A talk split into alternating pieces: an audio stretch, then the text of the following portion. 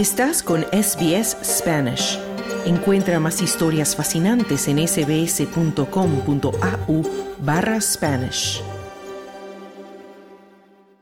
América Latina se moverá en 2023 entre la incertidumbre a causa de la inflación, la crisis energética y el magro crecimiento económico por un lado. El Fondo Monetario Internacional augura vientos en contra el año que viene bajo el embate de una inflación y unas tasas de interés altas. En 2022 la inflación subió a niveles que no se conocían desde hace casi dos décadas. La invasión rusa de Ucrania hizo que los precios se dispararan a nivel mundial, sobre todo los alimentos y la energía, en junio de este año la región alcanzó el 8%, el mayor nivel registrado desde 2005, según los datos de la Comisión Económica para América Latina y el Caribe Según la CEPAL, la previsión es que la inflación en 2023 sea menor que en 2022, pero no tan baja como antes de la pandemia, y algunos países como Argentina, Venezuela y Cuba seguirán padeciendo una inflación crónica. Según el Observatorio Venezolano de Finanzas, el costo de la canasta alimenticia calculada para una familia de cinco personas por ahora es de 366 dólares, mientras que el salario mínimo se mantiene en 11 dólares. El problema es que cada vez que el dólar sube, las ventas bajan.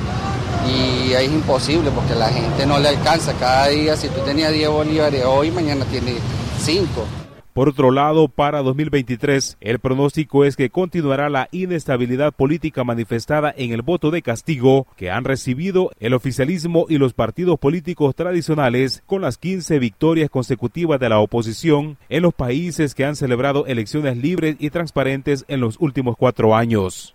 La proyección ocurre porque en la agenda electoral de América Latina para el próximo año destacan comicios presidenciales en Argentina, Paraguay y Guatemala. Se agregan los referendos constitucionales en Chile y Ecuador. En Argentina, por afuera de las dos coaliciones predominantes que gobernaron los últimos dos periodos, para los comicios de agosto próximo está la candidatura presidencial de Javier Milei, el economista ultraliberal y ahora diputado que surgió como una sorpresa en 2021, disputaría la presidencia en un balotaje según las encuestas. Yo no tengo problema, puedo subir mañana y lo arreglo. Digo, con lo que yo denominé el plan motosierra, con los recortes que yo vengo señalando recurrente. Sí, y sí, porque digamos, vamos a echar el gasto público en todos los lugares donde se roba furiosamente la política. El 2023 será un año crucial para Chile y puede culminar el proceso de cambio político y social que surgió de las protestas que estallaron en las calles en octubre de 2019. Tras el inesperado y rotundo rechazo de los ciudadanos al proyecto constitucional y a pesar del rechazo de la extrema derecha, el Parlamento y un comité de expertos elaborarán conjuntamente un nuevo proyecto de Carta Magna que será sometido a votación a comienzos de 2024 en un referéndum con voto obligatorio. El presidente de la Cámara de Diputados, Vlado Mirosevic, se refiere al nuevo proceso.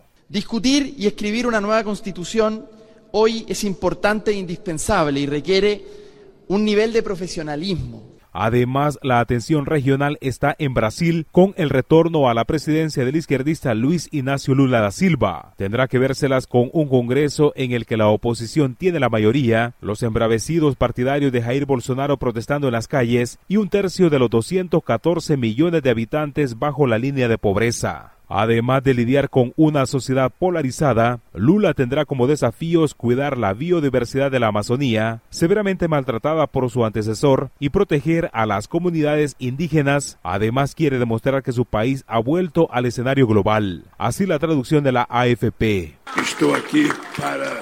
Estoy aquí para gobernar este país en una situación muy difícil, pero tengo fe en Dios que con la ayuda del pueblo encontraremos una salida para que este país vuelva a vivir democráticamente, armónicamente, y que podamos incluso restablecer la paz entre las familias, entre quienes piensan diferente, para que podamos construir el mundo que necesitamos y Brasil.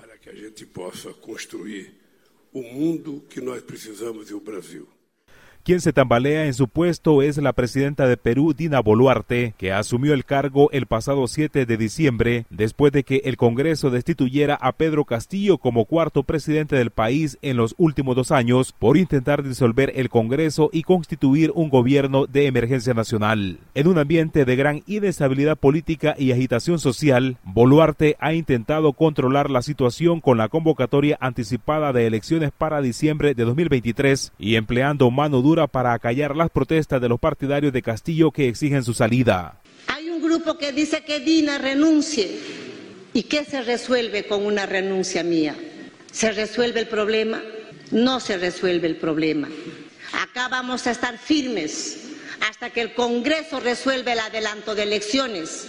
Por su parte, en Colombia, el principal desafío en 2023 es materializar la paz total en un país donde siguen operando casi un centenar de grupos armados, donde el año que viene se despejará la incógnita de si las conversaciones con la guerrilla del Ejército de Liberación Nacional avanzan o se produce una nueva ruptura del diálogo. Además, Venezuela llega al décimo año bajo la presidencia de Nicolás Maduro, en un momento en el que Estados Unidos y la Unión Europea reducen sus sanciones contra el régimen y reanudan el diálogo, al tiempo que la oposición al chavismo intenta ponerse de acuerdo para elegir a su candidato para las presidenciales de 2024. Mientras tanto, la recesión, la erosión institucional y el incremento del autoritarismo continúan en Centroamérica, especialmente en Nicaragua y El Salvador, junto con la emigración regional a gran escala, como única salida a una situación cada vez más difícil. Para Radio SBS informó Wilfredo Salamanca.